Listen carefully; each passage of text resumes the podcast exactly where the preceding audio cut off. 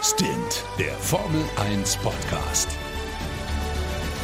Mit Sebastian Fenske und Florian Wolzke. Ja, moin, mein Lieben und herzlich willkommen zu Stint, dem schnellsten Formel 1 Podcast Deutschlands. Direkt nach, äh, ja, ich, ich, weiß gar nicht, was für eine Note wird man diesem Grand Prix in Portugal geben? Ähm, ich wanke noch, aber ich weiß, dieser junge Mann, der wankt nie, niemals. Denn er ist mir per FaceTime zugeschaltet, er sieht wieder wunderbar gekämmt aus. Kichert jetzt schon wie ein kleiner Junge.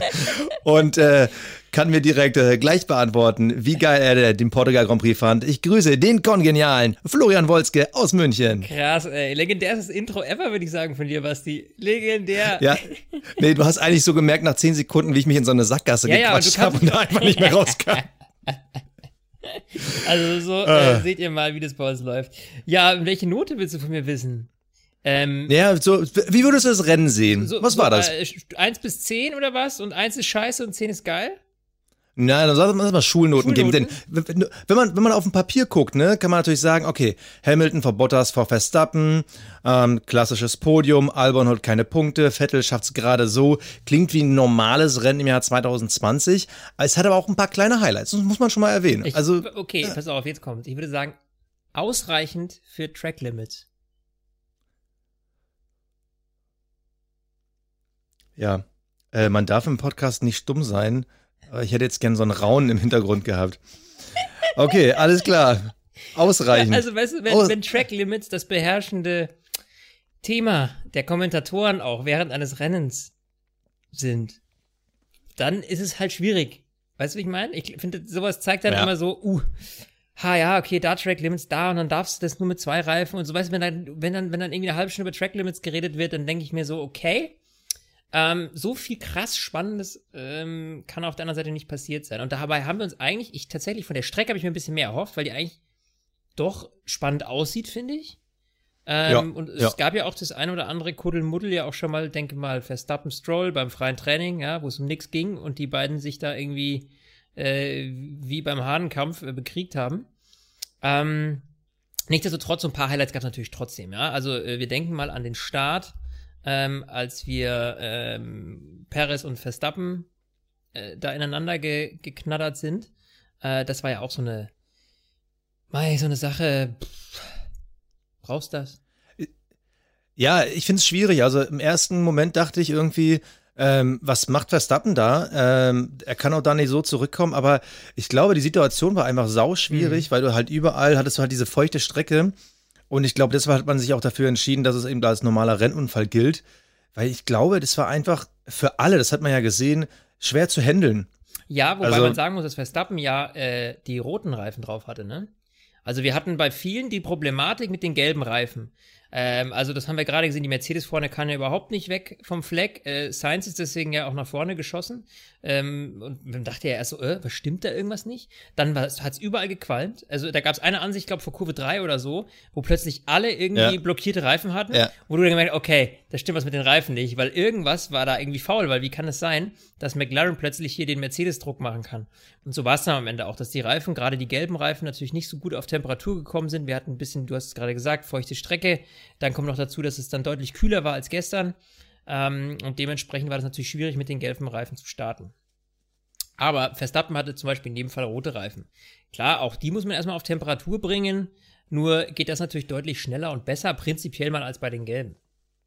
Ja, aber bei dem Fight, ich, Gott, ich weiß gar nicht mehr, gegen wen er davor gefightet hatte, ist halt das Problem, er war halt auch nicht auf der reinen Ideallinie. Das heißt, du bist dann schon irgendwie in einer Sondersituation. Ich weiß natürlich nicht, ob es in der Situation jetzt irgendwie neben der Ideallinie feuchter war als drauf. Aber ich glaube, es war einfach insgesamt sehr schwierig an der Situation. Und ob rot oder gelb, er war ja trotzdem nicht in seiner normalen Spur. Und auch sein Bremsweg war in dem Moment anders. Und deshalb Pech. Ähm, dadurch hat er uns die Möglichkeit gegeben, einen äh, spannenden Sergio Perez zu sehen, der ja ordentlich heute abgeliefert hat. Aber gleichzeitig hat es auch eigentlich Perez Chancen, irgendwie vorne zu attackieren, komplett kaputt gemacht, weil ähm, er ist ja dann einmal komplett zurückgefallen und hat sich dann wirklich durchs komplette Feld gefügt. Also er wurde am Ende Siebter. Und da ist natürlich schon die spannende Frage, wenn das am Anfang nicht passiert wäre, hätte er dann Platz 4 safe gehabt? Ich glaube nämlich ja. Und das finde ich schade. Also gut, vielleicht äh, ist es ein bisschen, fast ein bisschen zu viel Glaskugelleserei, Ja, weil, weil also Leclerc da, da, hat ja auch sogar äh, über 60 Runden dazwischen. Das ist natürlich ein bisschen schwierig. Also da hätte auch noch viel anderes passieren können. Also äh, da- das klar ist natürlich so ein so ein, so ein Problem am Anfang natürlich besonders tragisch, weil du mu- musst an einem sehr sehr eng gesteckten Feld vorbei. So, alles hält dich auf, ne, wenn du da jetzt erstmal verlierst. Das ist ganz klar. Und das ist, glaube ich, auch schlimmer am Anfang sowas zu haben, als wenn es ein bisschen später ist, wo du dann eh nicht mehr so weit zurückfällst, weil das ganze Feld eben ein bisschen weiter auseinandergezogen ist. Du mehr Zeit hast, irgendwie zu gucken, okay, wie komme ich jetzt möglichst gut zurück auf die Strecke nach so einem Dreher.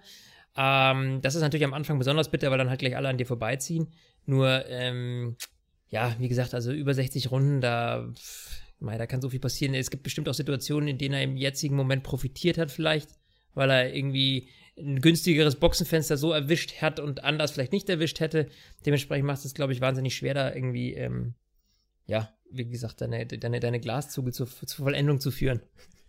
aber sag mal, ganz ehrliche Meinung.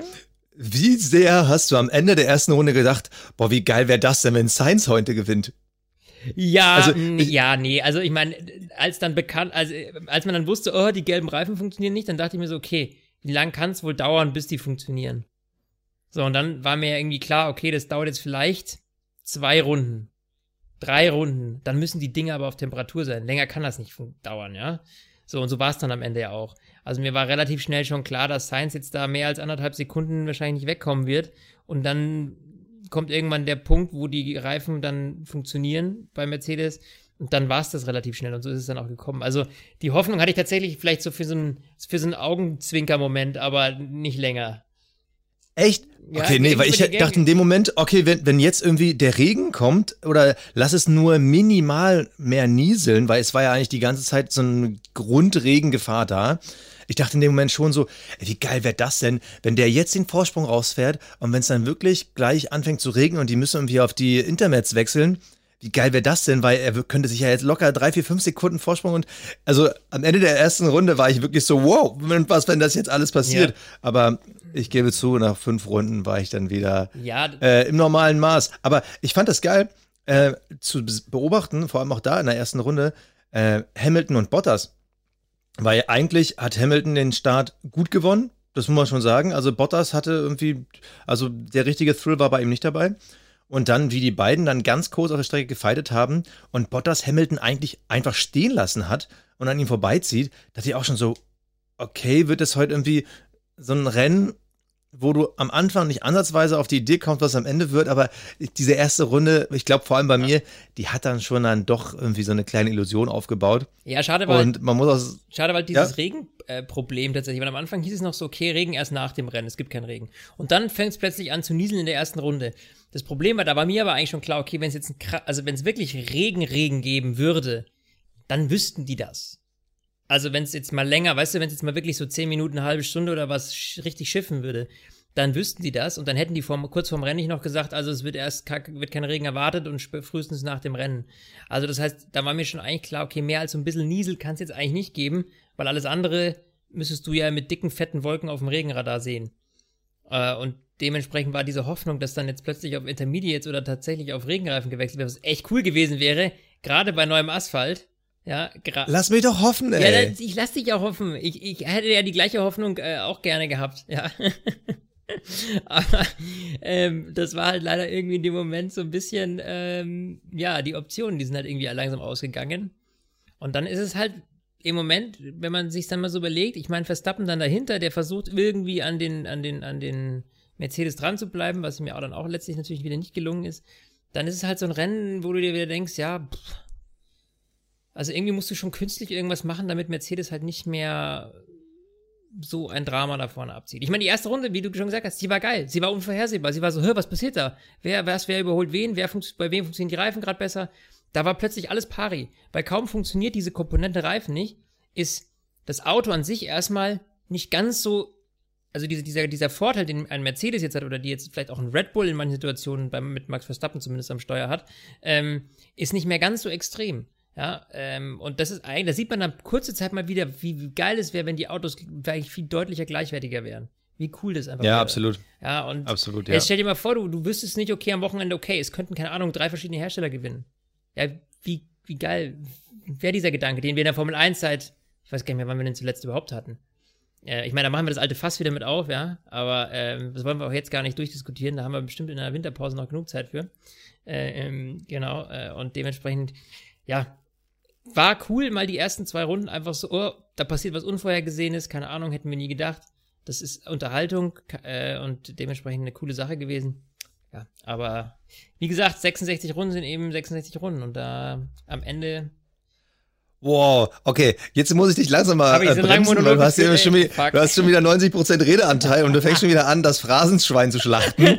Ja, 66 Runden sind 66 Runden, ne? was willst du machen? Äh, früher war alles besser, äh, im Nachhinein bist du immer schlauer. Äh, was ist da los? hätte, hätte, Okay. Fahrradkette. Was ich aber äh, wirklich interessant fand, ähm, darauf folgend, wie schnell man diese, diese Reifenschlacht gemerkt hat.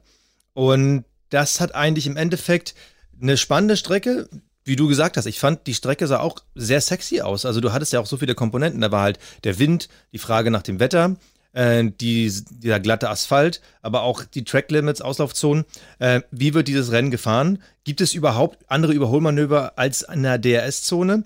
Und da hatten wir auch ein, zwei Fights gesehen, die das auch zugelassen haben. Ich glaube aber insgesamt haben wir so viele DRS-Überholmanöver gesehen wie noch nie. Vor allem so viele Wiederholungen auch von DRS-Überholmanöver, wo man denkt so, ja, okay, das, das muss man jetzt nicht wiederholen, man muss es auch nicht in Zeitlupe machen. Das ist halt DRS. Aber äh, trotzdem diese Reifenschlacht, dieses äh, Rot gegen Gelb und dass die Roten nach fünf, sechs Runden in die Knie gehen, fand ich schon ein bisschen extrem. Und ähm, da war ich irgendwie, keine Ahnung, ich hatte so ein bisschen was Enttäuschtes, weil in dem Moment war irgendwie klar, wie dieses Rennen ausgehen wird. Und irgendwie davor, bei dem, was alles gesagt wurde, war irgendwie die Hoffnung, ach, okay, das ist so eine krasse Variable, da kann man hoffen, dass da irgendeiner vielleicht was total Verrücktes macht oder dass da irgendwelche unvorhersehbaren Sachen passieren und auf einmal hält der Rote dann doch länger und dann gucken die Mercedes irgendwie dumm aus der Wäsche. Das Aber fand das- ich echt. Findest du den Unterschied nicht versaut. extrem so? Also die sind ja auf dem gelben Ja, ja. 43 Runden oder was gefahren. Ja. Äh, und auf dem roten, da bist du nach sechs bis acht Runden, ist Feierabend auf dem roten und der andere hält 43. Also da ist die, der, der Gap, äh, sorry, den, den weißen, den kannst du in die Tonne kloppen, den braucht eigentlich kein Mensch in dem Fall, ja. Und da muss, da fehlt doch die Mischung dazwischen irgendwo. Also du brauchst irgendwie so dieses 20 Runden, diesen 20 Runden Reifen oder, also, Also- ist, ist, da, ich finde, für mich ist dieser Abstand zwischen den Reifen, glaube ich, ein bisschen zu krass. Also ich weiß nicht, ob es jetzt nur eben spezifisch auf das Rennen bezogen ist, aber eigentlich müsste das Verhältnis ja immer ähnlich sein. Deswegen, Ja, das, das, genau das denke, gleich habe ich mir auch gefragt, weil es waren ja, glaube ich, immer nur eine Stufe Unterschied. Äh, es waren ja die drei härtesten Sätze. Aber dann dachte ich mir auch so, okay, also wenn der rote der dritthärteste ist, warum sieht er denn aus, als würden sie den ehemaligen äh, Pinken Ja. jetzt gegen den Weißen fahren? Also es waren halt wirklich so krasse Unterschiede. Und äh, es war ja halt so klar, dass die Jungs, die ja auf Rot am Anfang draußen sind, der geht so früh in die Knie, aber sie müssen ihn lange fahren, weil sie können jetzt nicht nach sechs, sieben Runden auf Weiß wechseln. Und durch dieses lange Fahren wird der Gap zu den Gelben nach vorne so groß, dass sie wahrscheinlich sogar zwei Boxenstops vorne machen können. Mhm. Also da, also ja. ja, da, also ich weiß nicht, kann man, es wäre ja die Frage, kann man bei sowas irgendwie den schwarzen Peter auf Pirelli schieben? Die, die, die liefern ja wie bestellt. Ja, und da ist dann immer die Frage, ist nichts an der Bestellung? Pirelli ist ja am Ende eine arme Sau, weil egal wie sie es machen, sie haben immer ihre Kritiker. Also du hast ja beide Lager in dem Fall. Machst du die Reifen zu langlebig, sagen die einen, äh, das ist ja blöd und wir haben immer nur noch einen Stop und, und, und, und das ist ja mehr oder weniger ein Pflichtstop, die können ja quasi das ganze Rennen mit dem Ding durchfahren. Machst du die Reifen zu weich, dann geht's dir auf den Keks, weil du nach sechs Runden irgendwie dauernd wechseln musst und die Reifen nicht funktionieren, dann kommen die Teams und sagen, ja, ist total gefährlich, wir haben so eine geringe Haltbarkeit und wir haben so ein kleines Zeitfenster nur, wo die Reifen funktionieren. Also, du hast so oder so, kriegst du eigentlich immer einen auf den Deckel. Äh, deswegen würde ich der Pirelli mal außen vor nehmen, weil am Ende des Tages, ähm, wie die Reifen aussehen sollen, das gibt ja am Ende äh, ein Stück weit, geben ja die, geben ja, gibt, gibt ja die Formel 1 vor und nicht Pirelli. So, also die Ja, die- machen halt nur find- das, was ihnen gesagt wird, so dementsprechend. Pff. Aber da, trotzdem finde ich, steht die Frage im Raum, musst du die Schwerpunkte da vielleicht anders setzen? Weil äh, jetzt ist natürlich klar, auch aufgrund der Aerodynamik und der Beschaffenheit der Autos von heute im Vergleich zu vor 15, 20 Jahren, dass sie wahrscheinlich mit jeder Art von Reifen unendlich fahren könnten, weil sie es nicht so krass verschleißen. Und deshalb ist ja der, der jetzige Reifensatz oder die jetzige Art und Weise, wie Reifen gebaut werden, so ein Kontrast zwischen, der soll powern können, aber der soll auch relativ schnell abbauen. Also diese Komponente, dass da ja ein Verlust drin ist, soll ja mit drin sein. Und da frage ich mich, wäre es nicht besser, wenn man nur High-Performance-Reifen macht und eben diese 1, 2 Zehntel Unterschied, die sie dann in der Spitze haben, ähm, dann müssen die Teams halt selber genügt sein zu sagen, okay, wir holen uns jetzt diese 1, 2 Zehntel und das sind nur noch High-Performance-Reifen. Oder kommen wir dann wieder in eine Situation, die wir auch schon mal hatten, dass dann ohne Reifenverschleiß kannst du dann wieder keinen überholen und dann brauchst du am besten 17 DRS-Zonen. Also, was ist so ein richtiger Reifen? Also, wie müsste der aufgebaut sein? Weil, ganz ehrlich, irgendwie so ein Graining, dass da die Gummiwurzel abfliegen. Ich, ich persönlich brauche es nicht. Nein. Also, meine, für ja mich wieder, muss jetzt ein Reifen nicht abbauen. Was, wa- warum hat man diesen ganzen, warum, da, allein, dass man darüber diskutiert, liegt ja schon daran, dass, äh, äh, um Unterschiede zwischen den Teams auszugleichen. Man versucht ja, okay, welche Komponenten können wir anpacken, um Rennen spannender zu gestalten. Da kommen dann solche Sachen ins Spiel wie DRS, weil, ja, ups, die haben zu viel Abtrieb, äh, die kommen in den Kurven nicht hintereinander her, deswegen äh, sind die so weit auseinander auf der Geraden und können sie schlecht überholen. Also macht man DRS, damit man mehr Überholmanöver hat. So. Dann äh, hast du eben dieses Thema Reifen, mit dem du da eingreifen kannst. Das ist ja das gleiche Thema. Diese, diese Reifensystematik, die machst du ja im Grunde genommen nur, ähm, um, in, du versuchst ja nur einen Unterschied, sag ich mal, herzustellen durch die Reifen, damit äh, eben die Teams, ähm, ja, dass da ein bisschen mehr Kuddelmuddel herrscht. Aber das Problem ist ja, die Teams sind ja technologisch so gut ausgestattet, dass das natürlich ein Mercedes-Team das ja zu ihrem Vorteil nutzt, dass sie sagen, okay, wir nehmen den vermeintlich langsamen Reifen, aber wir sind halt als Auto so schnell, dass wir damit auf einem Niveau sind wie die anderen, wenn ja Krasse. schnelleren Reifen nehmen. da, dadurch So, über, übergehst du dieses, dieses, dieses, diese Logik dahinter eigentlich komplett, richtig. die, vielleicht mal so als These in den Raum, äh, ohne dass wir jetzt noch ewig über die Reifen reden, aber vielleicht muss man einfach mal als These in den Raum stellen, dass man sagt, ähm, es gibt keine Reifenfarben mehr. Wir wissen halt, es gibt äh, drei verschiedene Sorten Reifen, die sind aber enger zusammen als die jetzigen, aber die haben keine Farben. Das heißt, du weißt es von außen nicht. Du sagst, ich sag mal jetzt äh, ähnlich wie bei äh, der DTM, du sagst halt, du hast einen Pflichtboxenstopp, nicht wie in der Formel 1, du musst zwei verschiedene Mischungen fahren, sondern du hast einen Pflichtboxenstopp. Wir wissen nicht, welche Reifen es sind. Und ähm, then we will see. Dass du halt zwischen den Herstellern und natürlich auch für die Zuschauerperspektive halt noch einen zusätzlichen Spannungsmoment hast. Du hast dann trotzdem Unterschiede und äh, die können dann auch mal so random zufallsmäßig, ah, okay, jetzt fährt er ja doch dann irgendwie hart, ah, damit hat jetzt aber keiner gerechnet. Also vielleicht so als Überlegung, Du meinst, dass, vielleicht dass, das, dass, gar dass, nicht dass, verkehrt. dass, dass weder Zuschauer noch Konkurrenzteams sehen, äh, Genau. auf welcher Mischung du gerade unterwegs bist. Genau, aber die müssen dann von der Leistung her enger zusammen sein als jetzt zum Beispiel die heute, damit du nicht sofort nach einer Runde weißt, ah ja, alles klar, das muss der harte sein, Ja, ja, ja. sondern ähm, äh, dass du schon drei verschiedene hast von den Härtegraden, aber die eher so im Zweizehntelbereich beieinander mhm. liegen, dass du theoretisch sagen kannst, okay, ich nehme jetzt vielleicht einen soften, fahre aber die ersten drei, vier Runden ein bisschen gemütlicher an und äh, irritiere die anderen und auf einmal äh, kann ich wieder extrem viel rausholen zu einem späteren Zeitpunkt. So als Überlegung, keine Ahnung. Aber Ja, Reifen muss man ich- vielleicht nochmal gesondert ja, irgendwann mal besprechen. Mal, äh, klingt schon fast nach einer Special-Folge Reifen. Ja, obwohl ich glaube, das ist ja auch die unsexieste, Ja, die wir äh, hatten. Wollen wir, Wobei, aber man kommt. wollen wir zurück, ja, zurück. komm, lass mal zurück nach Portugal Zurück gehen. nach Portugal. Ich fand ja, Hm? ich fand ja die Geschichte zwischen Norris und Stroll, äh, den Crash im Rennen, Ja. den fand ich interessant. Weil es war gefühlt, hatte es sowas von der Wiederholung von äh, Stroll und Verstappen aus dem Training. ja, Und du, du, ich finde es interessant, vor allem jetzt mal, weil man hat diesen Crash live gesehen aus der Perspektive von Lance Stroll. Also, äh, das war gerade auf jeden Fall die Onboard-Kamera, die gezeigt wurde von Lance Stroll, als der mit DRS an Norris vorbei ist. Man muss dazu sagen, zwei Reifen waren auf der Strecke, zwei Reifen daneben. Ähm, und dann ist Stroll nach rechts reingezogen ähm, und äh, hat quasi mit seinem rechten Hinterrad Lor- Norris vorderes linkes Vorderrad, genau, äh, getroffen und äh, dadurch gab es dann halt ja Schaden am Frontflügel bei Stroll und was nicht alles. So. Ähm, gab es dann eine 5-Sekunden-Strafe für Stroll am Ende für. Jetzt ist die Frage, also aus der Perspektive von Stroll fand ich persönlich, sah das so aus, oh ja, da ist er lang vorbei, zieht er rechts rüber und auf einmal, was macht denn der Norris da? Also interessant mal aus dieser Fahrerperspektive diese, ja, so diesen Moment zu erleben, ohne ihn vorher aus einer anderen Perspektive gesehen zu haben. Äh, weil das tatsächlich, da merkt man wieder, wie schwierig das ist. Ähm, aus einer anderen Perspektive sah das Ganze schon wieder ein bisschen anders aus, dass er eben nicht so meilenweit vorbei war und halt, ja, reingezogen hat und da war halt dummerweise noch jemand. Also, schwierige Situation. Mai.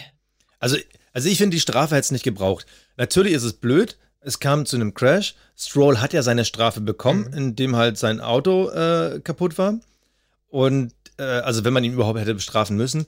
Aber ich finde, das ist ähnlich wie der Trainingsunfall mit Verstappen. Ey, das ist, sollen sie doch gegenhalten. Mhm. Und wenn sie sich berühren, dann berühren sie sich halt. Aber äh, es gibt, es gibt irgendwie für mich keine Prämisse, die man da bevorziehen sollte. Also auf der einen Seite ist Stroll das Auto, was vorne ist. So, und wer vorne ist, der gibt eigentlich an, wo man zu sein hat. Und äh, wiederum das hintere Auto war in beiden Male immer das innere. Klar, äh, innere Auto hat natürlich nicht mehr viele Möglichkeiten, wo man hin soll. Das äußere kann halt dann noch ein bisschen nach außen ausweichen. Aber wenn du dann auch denkst, dass die nächste Kurve dann wieder in die andere Richtung geht, also ja, aber das äh, ist für, für mich war es nicht bestrafungswürdig. Ich habe das Gefühl, man wollte Stroll in der Hinsicht noch extra bestrafen, weil er mit zwei Reifen ja, draußen glaub, war die, vorher. Die, die, genau, bestrafungswürdig vielleicht nicht, nur die Frage ist, also Norris hätte das eigentlich kaum verhindern können. Weil Norris war innen, Norris hätte ja, äh, also wenn du auf der Bremse stehst, stehst du auf der Bremse. Mehr geht ja nicht. Also der, der wusste ja bis kurz vor dem Unfall nicht, dass der Stroll jetzt an ihm vorbeigeht komplett. So. Und das heißt, du kannst dann in dem Moment ja deinen Bremsweg nicht mehr verkürzen, großartig. Weil dann, du bist ja schon in der Bremszone, als diese Überholman als dieses Überholmanöver passiert ist. Also ich glaube nicht, dass Stroll, äh, dass, dass Norris noch große Chance gehabt hätte, irgendwas anderes zu machen, als eben so zu fahren, wie er fährt. Ähm, und seine Linie beizubehalten. Ähm, mei, das ist, aber das ist in meinen Augen auch so eine Richtung, eher Richtung Rennunfall, würde ich sagen. Äh, bisschen doof gelaufen. Ja. Da weiß ich jetzt Darauf auch nicht, wollte ich ja hinaus. Fünf Sekunden da, ja, gebe ich dir aber recht. Das ist, hätte es für mich jetzt auch nicht zwangsläufig gebraucht. Mei. Nee, also äh, das wäre für mich jetzt ähnlich wie bei dem ersten Crash, den wir besprochen haben, Verstappen gegen Perez. Äh, dann hättest du auch Verstappen bestrafen müssen. Mhm. Ja. Ja, es ist manchmal ein bisschen schwierig, also äh, da irgendwie durchzublicken. Gut, aber äh, wer eine andere Meinung hat, schreibt uns gerne auch äh, bei Instagram. Wenn ihr der Meinung seid, oh, ihr habt ja gar keine Ahnung, was labert ihr? Was schlaberst du? Äh, schreibt uns einfach. Äh, wir sind da eben manchmal auch zu sehr gleicher Meinung. Das finde ich auch schön. Aber so wie Kuschelkurs. Manchmal muss auch nicht. Ja, sonst, sonst sind wir so, stecken okay. wir immer so viel. Hm, komm, lass uns, lass uns mal noch mal das eine große Thema. Es ist halt immer von außen drauf blickend äh, schwierig, aber wir müssen einfach drüber reden. Wir haben beim letzten Mal schon drüber gesprochen. Diesmal müssen wir es nochmal erwähnen. Lewis Hamilton hat das Rennen gewonnen. Sein 92. Grand Prix-Sieg. Er ist jetzt alleiniger, wie heißt es so schön, Weltrekordhalter. Ich mag es immer so, wenn Sportarten isoliert sich als Weltmeister bezeichnen. Das ist auch so wie im Basketball. So, die Los Angeles Lakers sind äh, Weltmeister laut NBA. Ja, sie sind Weltmeister in ihrer eigenen Liga. Was ist das? Aber ist egal. Äh, also, Lewis Hamilton br äh, bricht den Schumacher-Rekord endgültig und stellt einen neuen auf. 92 Siege. Der macht doch noch die 100. Ich glaube, er macht sogar die 110. Aber es, ich fand es schade, weil er war also so gut wie nie im Bild. Aber es ist schon krass beeindruckend. Aber schon wieder schreiben dann die ersten Leute so, ja, das sieht einfach an dieser Mercedes-Dominanz und äh, mit einem anderen Auto. Ja, hätte, hätte, wäre wär Schumacher damals bei Benetton geblieben, hätte er wahrscheinlich nach zwei WM-Titeln äh, die Tüte zugehabt und vielleicht auch nie wieder einen Sieg dazu geholt. Und man muss bei Hamilton immer noch mal ganz klar herausstellen, finde ich, wie krass er seine Teamkollegen dominiert hat. Und ich persönlich finde ja, äh, das Jahr, wo er gegen Nico Rosberg verloren hat, da hatte er viele technische Probleme im Laufe der Saison und einfach Pech, weil sonst hätte Rosberg gegen ihn kein Land gesehen. Glaube ich. Kann auch sein, dass es nicht so gewesen wäre. Und das Rennen heute hat ja nochmal gezeigt, wo die Unterschiede sind zwischen einem Lewis Hamilton und einem Valtteri Bottas. Ich meine, man wird jetzt erst wahrscheinlich in den nächsten Tagen oder Stunden mitkriegen, was war an Bottas Auto wirklich los, weil Bottas hat zwischendurch mal gefunkt, ähm, ich habe hier irgendwie Überhitzungsanzeigen und man hat in diesen Nahaufnahmen ja gesehen, dass seine Kühleinlässe, äh, also als hätten die sich von der, vom Chassis gelöst. Also, das fand ich total komisch. Oh nee, Quatsch, von der Karosserie. So, ähm, ich weiß nicht, hat man die vorher nochmal extra äh, zusätzlich aufgemacht? Braucht man ja nicht, weil das war ja kalt. Also, äh, hat sich ja wie sein Auto aufgelöst? Hat er einfach nur so viel Pech? Ich glaube nein. Ich glaube, das Rennen hat wieder gezeigt, wo halt diese Klassenunterschiede sind. Und da reicht es nicht, wenn das Auto dominant ist. Du musst auch selber dominant ja, sein. Und das, das, hat er mal wieder gezeigt. Das ist halt ein Hamilton-Ding. Und äh, wenn es da was zu holen gibt, dann ist er da. Und dementsprechend äh, ja, was war mit, das haben wir letztes Mal auch schon, äh, wie du schon gesagt hast, äh, darüber gesprochen, also über Hamilton, äh, der Typ ist ein Ausnahmetalent. keine Frage, so wie jede Zeit eben, wie das habe ich glaube ich letztes Mal auch so erklärt gehabt, jede Zeit so sein Ausnahmetalent hat. Ähm, und die aber unglaublich schwer halt untereinander zu vergleichen sind. Also zu sagen, Louis ist jetzt der Beste aller Zeiten, tue ich mich schwer mit. Genauso wie ich mir jetzt schwer ja. mit tun würde, wenn jemand sagt, äh, Michael Schumacher ist der Beste aller Zeiten oder Niki Lauda ist der Beste aller Zeiten oder Senna war der Beste aller Zeiten.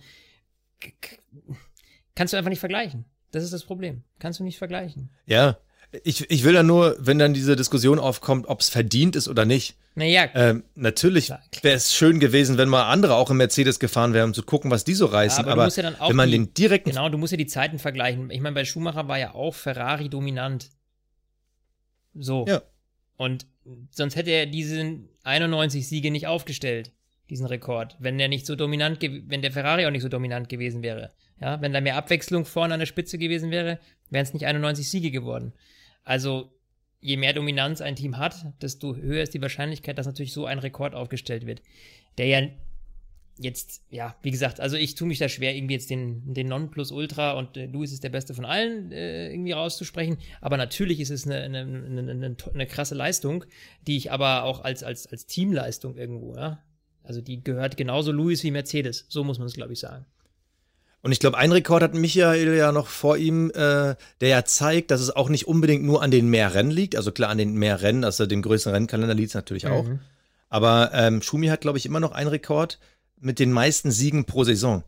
Und wenn du das ins Verhältnis setzt, damals in einer Zeit, wo man äh, noch so circa 15 Rennen gefahren ist und jetzt in einer Zeit, wo man 20, 21 fährt, also wenn da der Rekord immer noch bei Schumi liegt, dann zeigt es ja, dass es nicht einfach nur ein reines Ergebnis ist von wegen, ja, der fährt halt lange und äh, es sind halt so viele Rennen, sondern nee, es ist auch eine Langzeitdominanz und ähm, äh, Konstanz, die man nicht abschreiben darf. Aber wo, wollen wir mal, die, die, was ich ja mittlerweile gerne äh, mache bei unseren Rennanalysen, dich zu fragen, möchtest du über Ferrari reden oder möchtest du nicht über Ferrari reden? Charles Leclerc, Platz 4, Sebastian Vettel, Platz 10.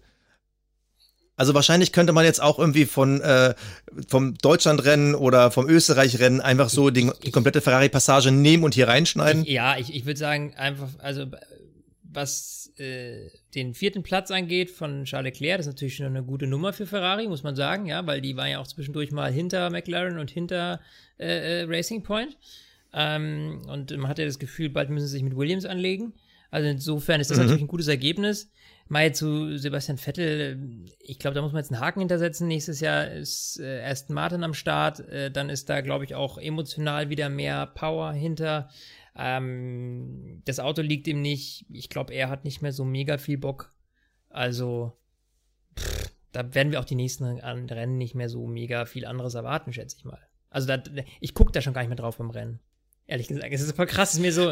Naja, auf Vettel gucke ich schon. Und wenn du auf Vettel guckst, dann muss man ja auch immer mal den Vergleich machen, wo liegt Leclerc. Ja, natürlich musst du den Vergleich machen. Und, Klar musst du den machen. Und es ist, und dieses Wochenende war schon wieder so, so viel Tag und Nacht. Das ja. Ergebnis sagt ja jetzt P4, P10. Ähm, das, das Qualifying sah nicht besser aus. Das wäre jetzt meine nächste Frage gewesen. Wollen wir dann jetzt. Ja.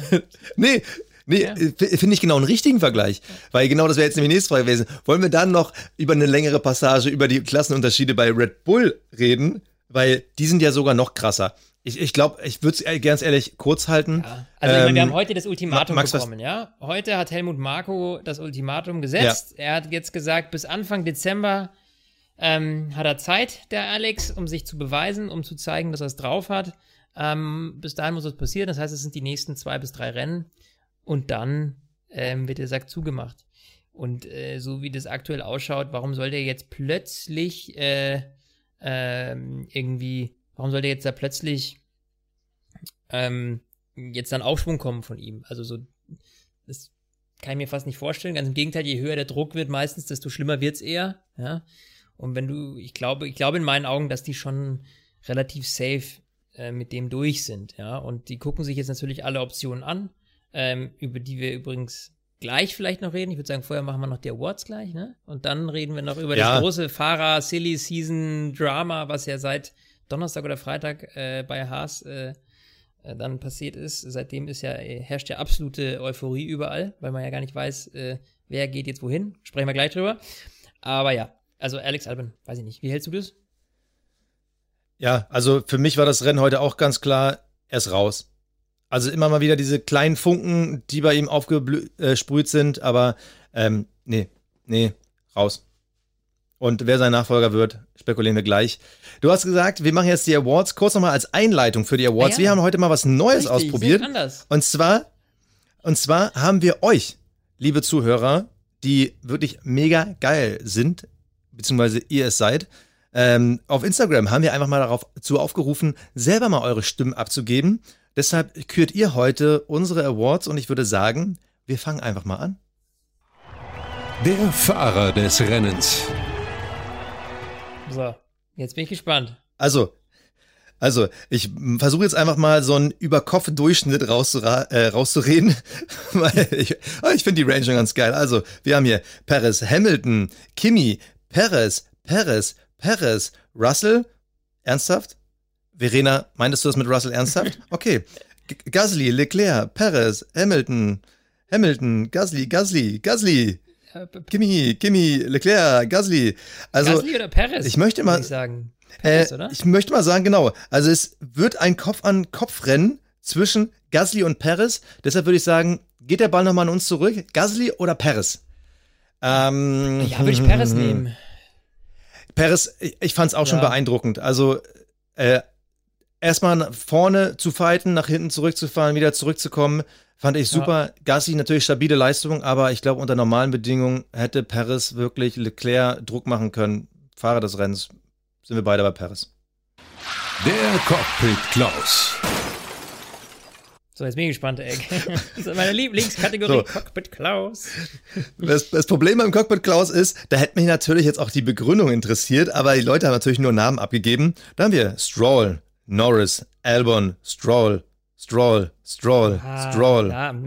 Stroll, Bottas, siehe Abstand zu Hamilton. Ah, einer hat eine Begründung geschickt. Okay, dann geht's weiter mit Stroll, Stroll, Stroll, Stroll, Stroll, Stroll, Okay, Albon, eindeutig. Stroll, Stroll, Stroll. Ja, ich, äh, also gefühlt, wenn ich es mal überschaue, das sind ja dann doch schon mittlerweile äh, mehr als 100 äh, Leute, die uns schreiben. Gerne weitermachen. Ähm, okay, die Leute sehen wahrscheinlich Stroll seinen Ausritt ein bisschen kritischer. Kritischer, als wir ihn gesehen der, haben? Der, der, der Grund ist, glaube ich, auch, äh, bei, bei so Rennen, wo es nur eine so eine dumme Aktion gab, oder eine Aktion, die jetzt fragwürdig erscheint, ja, muss ja nicht mal falsch sein, einfach nur fragwürdig ist, ähm, dann ist es meistens auch der Aufhänger dieser Aktion, ne? Der dann, der ist ja bei uns nicht anders. Wenn wir jetzt unseren Fahrer des Rennens oder Cockpit Klaus bestimmen, dann machen wir das ja meistens auch so. Okay. Ja, Aber. Lance Stroll, ja. Ich wüsste jetzt auch ehrlich gesagt niemanden, der mir jetzt irgendwie pff, eindeutig irgendwie groß Quatsch gemacht hätte da. Nee, Deswegen- da war keiner verhaltensauffällig. Also, Cockpit Klaus geht an Lance Stroll. Das Kapperl des Rennens. So, und bevor ich jetzt äh, auf das Kapperl eingehe, muss ich hier nochmal äh, den Nils zitieren. Auch der hat uns bei Instagram geschrieben. Äh, zum Kapperl des Rennens, allgemein zu dem Award. Was heißt das? Das verstehe ich auch nie, wenn ich es bei euch Okay, höre. ja. Also vielleicht müssen, vielleicht Äh, müssen wir es nochmal rausarbeiten. Nils- Also, Nils, äh, äh, äh, und zwar, ähm, Niki Lauda hat ja äußerst selten äh, sein Cappy abgesetzt. Ja, weil seit er den schweren Unfall hatte, hatte er ja durch diese schweren Verbrennungen am Kopf immer sein rotes Cappy auf. Und dieses Kapperl, das hat er nie gezogen, außer wenn es wirklich extrem besonders herausragende Leistungen gab. Und da hat er dann quasi seinen Hut gezogen, sein Kapperl in dem Fall. Und deswegen ziehen wir das Kapperl immer vor ganz besonders, ja, vor der herausragendsten Leistung des Rennens. Und das muss nicht unbedingt ein Fahrer sein, das kann auch ein Team sein oder whatever, alles rund um diesen Grand Prix eben. Ähm, ja, habe ich das so ganz gut erklärt, glaube ich, oder? Also, habe ich gar nicht Ja, mal ich nachgedacht, glaube, dass die man das Geschichte- vielleicht nicht äh, wissen könnte, richtig. ich glaube, die Geschichte um Niki Lauda hättest du nicht wiederholen müssen. Ich glaub, also ich glaube, wer die nicht kennt, Naja, äh, äh, der, ganz guckt ehrlich, nicht, haben auch der guckt erst seit ein paar. Wochen Formel 1. Nee, hast ja Das, recht, hast ja recht. Nee, ist äh, komplett richtig. ja. Aber, aber genauso hätte ich es auch beschrieben. Also, wir, also erstens, man braucht einfach eine, eine ungerade Anzahl an Awards und nur zwei äh, Cockpit Klaus und Fahrer des Rennens. Fetz nee, wir brauchen noch einen dritten. Wir haben immer noch den Alonso Gedächtnis Award, der als Spezial am Ende des Jahres vergeben wird. Aber das Kapperl ist nochmal für alles, was eben auch gerne drumherum passiert, aber auch für Fahrer, die halt nochmal gesondert gewürdigt werden. Genau. So. Und beim Kapperl des Rennens haben wir Hamilton, Hamilton, Leclerc, äh, dem Veranstalter in Portugal. Hm, Hamilton, Hamilton, Hamilton, für den Weltrekord. Hä? äh, Hamilton, Gasly, Hamilton, Hamilton, Hamilton, Hamilton, Raikön für faire und coole Kämpfe auf der? Strecke. Ah, schade, jetzt steht natürlich Äh, die Strecke von. Ja, also, äh, also Gasly per se, also wir haben ja schon öfter über ihn gesprochen, dass er einfach im Alpha Tauri wirklich gute Ja, Leistung ja, zeigt ja, und okay. unter normalen Bedingungen eigentlich wieder ein Kandidat wäre, um Albon bei Red Bull zu ersetzen. Also klar, er ist ja als Best of the Rest, obwohl Ferrari muss man auch als Best of the Rest bezeichnen. Kann ich schon verstehen, aber die Masse schreibt dann doch Lewis Hamilton und ja, Ja, nachvollziehbar, dass man das Kappel einfach vor jemanden zieht, der einen, wo er aufgestellt wurde, unglaublichen Rekord für die Ewigkeit gebrochen hat und äh, verdient. Also ich würde auch das Kappel für Luis ziehen. Hast du noch irgendeinen anderen, der verdächtig ist? nee. Nee. Das ist. Ich würde das jetzt auch äh, eindeutig zu Luis geben.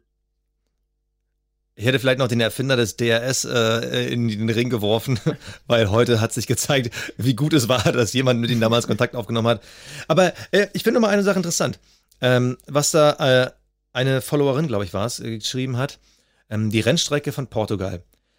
Jetzt ist es so, dass, glaube ich, diese, dieses Rennen schwer die Strecke final beurteilen kann. Ich finde, sie sieht geil aus. Ich finde, sie macht aus fernsehtechnischer Sicht zum Zuschauen, macht sie Spaß. Wir hatten aber nur bedingt auch irgendwelche Kurven, wo es auch mal Fights gab, außer am Ende der Startzielgerade mit DRS. Also ich weiß gar nicht, wer das war. Ähm, das war, glaube ich, Perez gegen Ocon, die sich ja wirklich über ein paar Mhm. Kurven gefeitet haben, wo einfach ein, eine krasse Disbalance war bei den Reifen. Ansonsten, mein Gefühl war so, Portugal ist jetzt nicht als einer der großen Knüller für mich in Erinnerung geblieben, von der Strecke her. Wie, wie siehst du das? Nee, tatsächlich äh, sehe ich ähnlich. Also, aber das liegt natürlich jetzt. Die Frage ist, wie viel Schuld daran hat die Strecke und wie viel einfach die Umstände, weil wir haben auch. Das meine ich äh, ja. Denk an Aserbaidschan. Ich meine, Baku ist, glaube ich, Ja. das beste Beispiel. Wir hatten zwei Rennen in Baku, die absolut der Oberburner waren. Weißt du noch, eins das haben wir zusammengeschaut noch äh, mal, da Ja, ja. war ich in Berlin. Ähm, da kracht's ohne Ende äh, jedes Mal und beim letzten Mal, als wir in Aserbaidschan waren, letztes Jahr, war so, oh, irgendwie passiert überhaupt nichts, ja. Also, das heißt, nicht jedes Rennen ähm, auf einer krassen Strecke ist auch ein krasses Rennen. So, deswegen ist jetzt vielleicht zu früh zu sagen, ah, Portugal ist irgendwie die Strecke doch nicht so der Wahnsinn. Vielleicht war es jetzt einfach nur Pech in Anführungsstrichen. Also ich glaube, da kann auch viel passieren, wenn man äh, dem Ganzen noch ein, zwei Jahre mal eine Chance gibt, ja. Also, wie gesagt, Aserbaidschan ist da, glaube ich, das beste Beispiel. Geile Strecke, brutale Strecke. Ähm, zweimal gab es da komplettes Kuddelmuddel. Wir haben damals Lance Stroll auf dem Podium gesehen, ja. Also ähm, so, ja, da- dann, dann, dann dieser Crash zwischen, äh, zwischen, das war das noch Ricardo und äh, Verstappen, äh, wo Ricardo Verstappen hinten in die Karre gefahren ist, auf der langen Start- und Zielgeraden. Also, da gibt's schon coole, äh, oder, oder äh, Romain Grosjean, der ohne ersichtlichen Grund einfach mal in die Bande gefahren ist. So, äh, auf einer, während des Safety Cars. Wir haben jetzt alle verstanden, du findest Ah, Baku finde ziemlich Baku geil. aber geil. Aber da war es eben auch so, ja, shit, äh, ein Jahr war halt mal nicht so geil. So, deswegen, Ja, man ist dann doch, doch geflasht davon, wie gut das Rennen wirklich war. Also bei mir war es mal jetzt, ich fand Mugello dieses Jahr deutlich besser als jetzt äh, Portugal, mhm. ähm, weil ka kaum Auslaufzonen, viel Kiesbett, da Ja, war ja, wieder ja, auch so ein bisschen oldschoolige Formel 1 mit bei. Äh, ich glaube, Kiesbetten hätten auch Portugal gut getan, weil du hast am Anfang schon mal angesprochen, äh, Track Limit ist einfach, ich finde Track. Limit ist ein Bitte, super unsexy Thema. Das macht echt mehr her, das sieht gut aus, das, das, das funktioniert einfach. Ich weiß gar nicht, wie ist es nächste Woche in Imola? Ähm, Boah. Nee, Imola ist, ist ja eigentlich schon, also ist jetzt nicht so alt und so unmodern. Ich, also ich würde mal behaupten, oder ich kann mir vorstellen, dass es da schon asphaltierte Auslaufzonen Hm, gibt. Ja, ich bin mir nicht ganz sicher. Die wurden, die wurden ja nicht ohne Grund eingeführt und man wollte nicht, dass die Autos äh, ständig, wenn sie mal irgendwie über die äh, Grenzen kommen, sofort aus dem Rennen raus sind. Ich verstehe das ja, aber ähm, wir sehen immer häufiger dieses Problem Track Limits und das ist ein Problem, das ist einfach nicht, äh, es ist kein sportliches Problem, weil entweder gibt es eine Grenze oder es gibt keine Grenze und Das irgendwelche Problem Verwarnungsflaggen Genau. ist Nein, uncool. Die, die, die, Grenze zu überschreiten muss sofort spürbar sein für den Fahrer.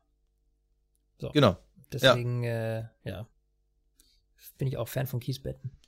So, ähm. So, wollen wir jetzt noch episch, äh, episch über den Krampf von Lewis Hamilton nee, reden?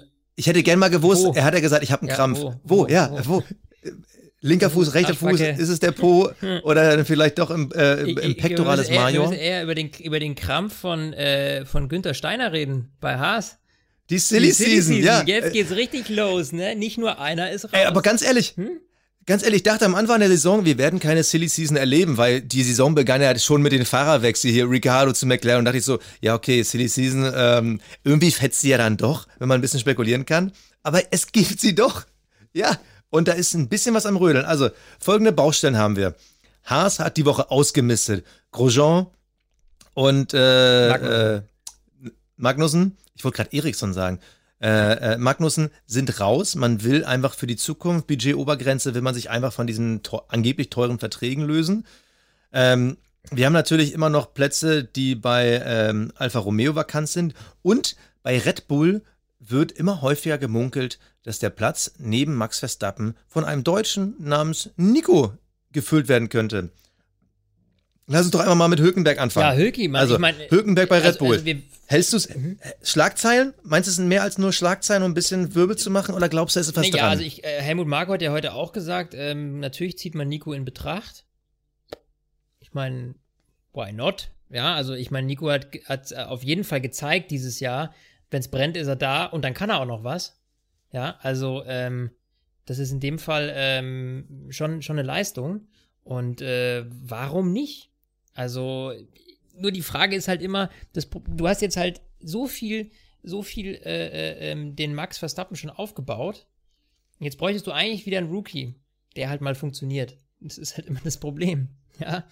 Äh, und äh, jetzt hat man, glaube ich, so viel rumgetüftelt mit, mit Gasly, mit, mit ähm, Kwiat, mit Albern. Es hat immer nicht funktioniert.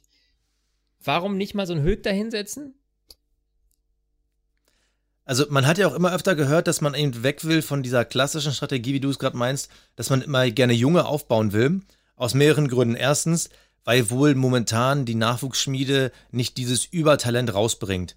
Und momentan ist die Formel 2, über die sprechen wir gleich nochmal, äh, mit den Fahrern, eher mit der Ferrari Driver Academy dominiert. Das heißt also, den herausragenden Red Bull Junior hat man momentan nicht. Im restlichen Feld ist halt auch kaum Angebot da. Der einzige, der sich aufdrängt, ist für mich Gasly.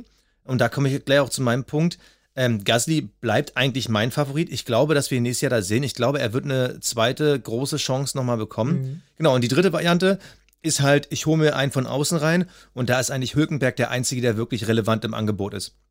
Ich, ich sehe keinen anderen Fahrer. Wen sollten sie jetzt irgendwie äh, zurückholen? Also Hülkenberg, Verstappen, ähm, wäre für meine, also du hast in dem Moment, hast du ja wirklich eine ganz solide Fahrbahn. Ja, du hast mit Verstappen, Genau, hast du ma- jemanden, Achso, der den Titel holt. eine Sache habe ich ja? vergessen. Kurz, eine Sache habe ich vergessen. Und Red Bull hat halt eben gesagt, fernab davon, dass sie nicht mehr auf diese Junior-Strategie setzen wollen, sie wollen halt jetzt, sie brauchen diese Teampunkte. Sie wollen halt angreifen, um halt auch den Baustein für die Zukunft zu legen. Sie wollen halt mit beiden Fahrern konstant vorne punkten und natürlich auch die Chance äh, in Sachen Strategie als auch in Sachen Siegfähigkeit ausbauen. Also sie können auch sich gerade, sie wollen sich keinen Junior leisten, weil sie müssen halt nach vorne pushen. So, entschuldige. Ja, nee, alles gut. äh, Ähm, ja, und äh, warum nicht? Ich meine, du hast mit, mit Verstappen hast du jemanden, der den Titel holt und äh, mit Hülkenberg hast du jemanden, der ähm, also mindestens mal direkt dahinter sitzt. Ähm, und äh, also ich kann mir das schon gut vorstellen mit den beiden. Und du, du gibst, äh, ich meine, also für Nico Hülkenberg wäre noch mal so dieses, dieser, du gibst, das ist so dein Final Chance. Also du weißt, wenn der diese Chance kriegt, dann beißt der bis zum, bis zum bitteren Ende. Ja. Da gibt's kein, keine Gnade, ja, weil das ist die Chance seines Lebens. Und also ich fände es natürlich aus Fanperspektive, also ich wünsche es mir vielleicht ein bisschen zu sehr, ja, dass sowas passiert, klar, du wahrscheinlich auch, ja. Ähm, Ja, ich- fände es genial, ich fände es grandios, wenn der einfach dann nochmal zwei, drei Jahre, zwei, drei gute Jahre bei äh, Red Bull kriegt, warum nicht? Und die, und bei Red Bull, die können sich dann innerhalb dieser zwei, drei Jahre wirklich vernünftig versuchen, wieder was aufzubauen, was anderes. Aber, ja, aber da musst du noch eine Sache mit reinberechnen. Also grundsätzlich richtig, was du sagst, finde ich. Aber Red Bull steht halt vor dem großen Unbruch, äh, was ist mit den Motoren? Bauen sie die in Zukunft selber? Wird es eine Übergangslösung, bis irgendwie Volkswagen kommt, etc. pp. Also du musst äh, bis dahin äh, konstant gute Ergebnisse liefern, damit du dir überhaupt noch sagen kannst, okay, dieses Projekt Formel 1 lohnt sich. Weil hinter den Fragezeichen, die in Zukunft noch kommen, wenn wir bis dahin schon, ich sag jetzt mal, auf dem absteigenden Ast wie äh, Williams sind, so, dann äh, brauchst du nicht noch die zusätzliche Baustelle mit Motoren reinholen, dann machst du den Laden irgendwann dicht. Was ich halt spannend finde, ist halt die Frage, für welchen Zeitraum will man es denn nun wirklich haben? Willst du jetzt jemanden haben bis zur nächsten Motorengeneration? Sorry, aber dann musst du auf Gasly setzen, weil du einfach mit einem jüngeren Fahrer äh, mit der Zukunft, äh, ihn in seinen besten Zeiten zu kriegen, musst du dann drauf setzen. Weil ein Hülkenberg, das muss man jetzt ganz ehrlich sagen, Hülkenberg ist jetzt auch keine 24 mehr. Hülkenberg wäre für mich einer für ein Jahr, um zu sagen, okay, wir überbrücken mhm. jetzt bis 2022, bis zum Reglementwechsel. Die Frage ist nur, sehen die dort den Fokus? Oder sehen die den eher bei der Motorenzukunft, die ja dann vielleicht so noch länger sein könnte? Naja, also, also die, die, die, die halt, Motoren also kurzfristig ist zu lang. Sorry, äh, äh, wollte ich nicht unterbrechen. Ist noch zu lang, glaube ich hin. Also du, du, du, du setzt ja jetzt nicht nur auf 20, äh, 25 aufwärts oder was. Also du, du musst ja jetzt die nächsten paar Jahre auch was reißen. So, und wer weiß, wo Max Verstappen dann auch ist, irgendwann in vier, fünf Jahren. Also, das ist, glaube ich, ein bisschen zu weit in die Zukunft gedacht. Das mit diesem Überbrücken für Reglementwechsel etc., das kann ich mir schon vorstellen, da gebe ich dir recht. Weil nächstes Jahr ist so ein, du hängst so in der Luft, da wird sich nicht so brutal viel tun wahrscheinlich. Ähm, andererseits wäre so ein Jahr vielleicht aber auch ein Jahr, um wieder irgendwie einen anderen Rookie auszuprobieren. Also es ist ja, schwierig. Also du könntest, du könntest in dem Jahr auch einen Gasly wieder äh, ranführen, stabilisieren, aber na klar, die haben ja ihre internen eigenen Erfahrungen und ich bin schon verwundert, dass sie immer noch so sehr äh, auf Elbon pochen und nicht schon längst getauscht haben. Ich glaube, sie vertrauen Gasly nicht so ja. sehr. Ob es dann das Vertrauen dann reicht für Hülkenberg, es, wird, es bleibt spannend. Vielleicht sagen sie aber auch, Gasly macht noch ein Jahr und die holen dann 2022, dann überbrücken sie. Ich bin gespannt, aber wir sind uns beide, glaube ich, definitiv einig. Hülkenberg bei Red Bull, boah, wäre das geil. Und wenn er es dann nicht aufs Podium schafft, ja. dann hat er es auch nicht verdient. Keine Ahnung, ja, oder dann soll es dann soll es einfach von Gott gegeben nicht sein. sein. Ähm, ja, okay. äh, wie gesagt, du hast ja gerade gesagt, äh, bei Haas zwei neue Plätze. Das hat das Ganze eigentlich so ein bisschen ins Rollen gebracht.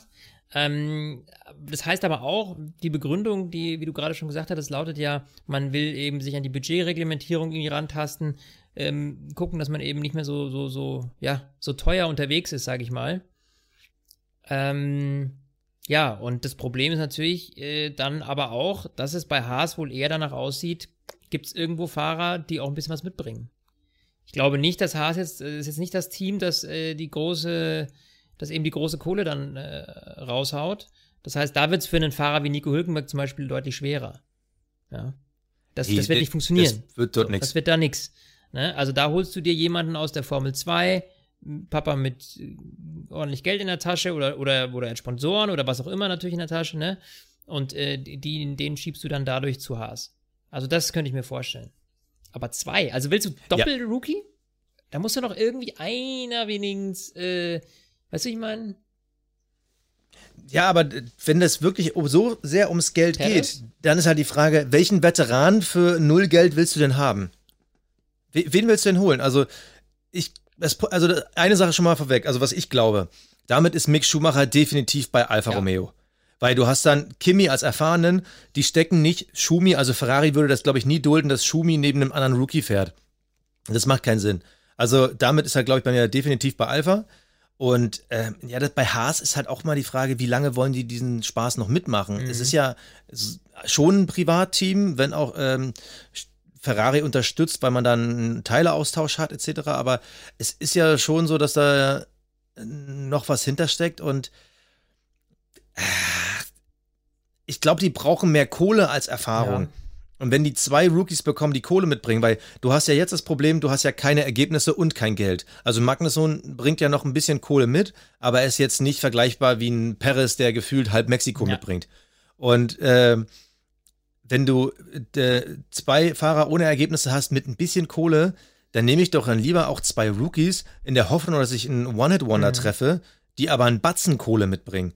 Also für Haas unternehmerisch, wirtschaftlich kann es eigentlich nur besser werden. Und wenn du wieder mehr Kohle hast, dann kannst du in Zukunft wieder mehr aufbauen. Dann kannst du immer noch einen zweiten guten Fahrer für 22 holen, weil ich glaube, deren Problem, und das ist das, was man so ein bisschen durchhört, ich glaube, es ist nicht die Budgetgrenze, sondern sie können diesen, diese Entwicklungsrallye, die jetzt nächstes Jahr läuft, parallel das 21er Auto und auch noch das 22er zu entwickeln, ich glaube, denen wird da einfach die Kohle fehlen und deshalb missten die halt krass aus und sagen, wir limitieren unsere Gehälter und gucken, was wir an Kohle reinkriegen können, weil sonst gucken wir 2022 richtig dumm aus der Wäsche, weil wenn selbst Williams verkauft wurde und da jetzt jemand hintersteckt mit Kohle, äh, sind wir halt das letzte Team, was nicht irgendwie fremdbestimmt unterstützt wird, Äh, und dann sind Ja. wir weg. Also kann ich mir als äh, logische Konsequenz gut vorstellen. Und ob das jetzt dann ein Eilert oder ein Tsunoda oder ein Schwarzman, also man kann einfach mal die Top 10 der Formel 2 vorlesen. Ähm, das könnte jeder von denen irgendwie sein. Ich glaube, es macht für Haas nicht den Unterschied. Ich glaube, Haas wird nächstes Jahr eh kein Land sehen, ähm, wenn die nicht sogar von Williams dann überholt werden und die rote Laterne bekommen. Ähm, ich glaube, es ist egal. Ja, ich glaube, das ist, jetzt muss ich ja, sagen, ja, muss ich, nein, ja, vielleicht. Ja, ja, vielleicht, ja, nein, aber es ist, äh, ich, ich- ich versuche mir gerade irgendwie, um ein bisschen dagegen zu stellen, Gegenargumente zurechtzulegen, nur ich finde gerade nichts. Weil, äh, da muss ich dir recht geben. Aber was ist, was ist mit, mit, mit Perez? Was soll mit ihm sein? Ja, der wäre ja auch noch eine Option für Haas. Oder wird er sich das nicht antun? Glaubst du, der geht lieber woanders hin? Also in eine andere Rennserie. Ich glaube, ich, ich glaube, Perez wird sich das nicht antun. Weil ja.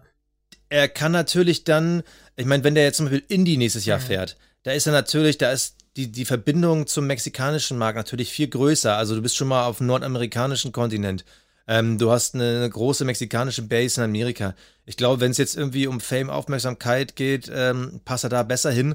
Und ich glaube, er hätte bei der Indy viel mehr Chancen, vorne mitzufahren, als wenn er jetzt zu Haas wechselt. Also ich glaube, er, ich glaube, er tut es sich nicht an. Ich, gl- glaube ich nicht. Und ich glaube, das würden die auch nicht wollen. Also da, Haas würde sich ja selber irgendwie unglaubwürdig machen für die Zukunft. Also lieber doppeltes losziehen und sagen, ich setze auf zwei Rookies, vielleicht ist einer der nächste äh, Charles Leclerc, der nächste Max Verstappen, Mhm. der nächste Lewis Mhm. Hamilton. You never know. Nee, Paris. Glaubst du? Nee, umso länger ich drüber nachdenke, siehst du eine Chance, Paris bei dem? Ich meine, der hat die äh, Kohle. aber, das, aber was genau, soll's? Also Äh, der Punkt ist ja, dann lieber kein Cockpit, weißt du, denke ich mir so an Perez Stelle, weil Haas ist halt echt, echt, echt übel unterwegs mittlerweile. Ich meine, die waren mal ganz am Anfang, als die neu reingekommen sind, da, das war ja so krass, okay, dafür, dass ihr die erste Saison dabei seid, geht es schon ganz schön ab. Äh, aber irgendwie dann gab es diese ganzen Skandale auch mit diesem, mit diesem äh, hier äh, Energy Drink äh, Hersteller Dude, den irgendwie keine Sau kannte Ja. und, und dann diese Bremsscheibenprobleme, die die letzten Jahre hatte, wo sich ihr gedacht hat, so, warum hat die denn nur Ja, Haas? ist alles so ein bisschen, alles so ein bisschen weird. Insofern, ähm, nee, ich glaube, das wird er sich nicht antun. Aber was wir uns antun, mein Lieber, nachdem wir jetzt schon wieder fast eine Stunde gequatscht haben. Oh Gott, echt? Die Leute fragen sich immer wieder, wie wir bei den langweiligsten Rennen die längsten versteh's Folgen machen Das fragen sich, also, Nee, ich, ich muss auch wieder zu Frau und Tochter, deshalb. wir sehen das sag, nächstes Wochenende Imola. Oh, jetzt hast du, jetzt, du wolltest gerade Fantasy angreifen und da hast du jetzt äh, extra Ah, ignoriert oder was? Fantasy? Willst du noch reingucken? Ah, Ach komm, mach mal ganz schnell. Fantasy, wir wollen es ja nicht unter den äh, Tisch fallen lassen. ja, ich habe da gar nicht reingeguckt. Ah, ich weiß gar nicht, wie steht. Wenn Fantasy überhaupt schon aktualisiert ist, weil wir waren heute wirklich richtig schnell. Also Lewis Hamilton fuhr über die Ziellinie, da hat Flo schon angerufen. Äh, da dachte ich schon so, okay, wow. Äh, also entweder äh, ist er krank oder er muss gleich noch zum Tennis. Ihr könnt raten, was es Immer, ist. äh, eins von beiden stimmt immer. nee, aber ähm, weißt du, diese, diese, ähm, je schneller man es macht, desto frischer ist es in der Birne. Also ich bin immer ein Fan davon und wir sind ja auch Ja, der schnellste absolut. Formel 1 Podcast und jetzt reden wir uns hier um Kopf und Kragen. Also ich kann dir sagen, ich habe 115 Punkte. Mein Norris hat minus 6 und der war dummerweise mein Turbo-Driver. Oh, und ich hatte noch gehofft, ey, hoffentlich habe ich irgendwie Gasly oder Sainz. Verdammte Axt, ey. Ah. Äh, ärgerlich, ärgerlich. Ärgerlich. Ja, ich, wie Ich- viel hast du ich- Punkte? 115. 134. Boom. Ah, lecco mio. Ja, okay, mein Tag ist vorbei. Gut, jetzt können wir Tschüss sagen. Jetzt habe ich keinen Bock mehr. Los. Stint, der Formel 1 Podcast. Mit Sebastian Fenske und Florian Wolzke.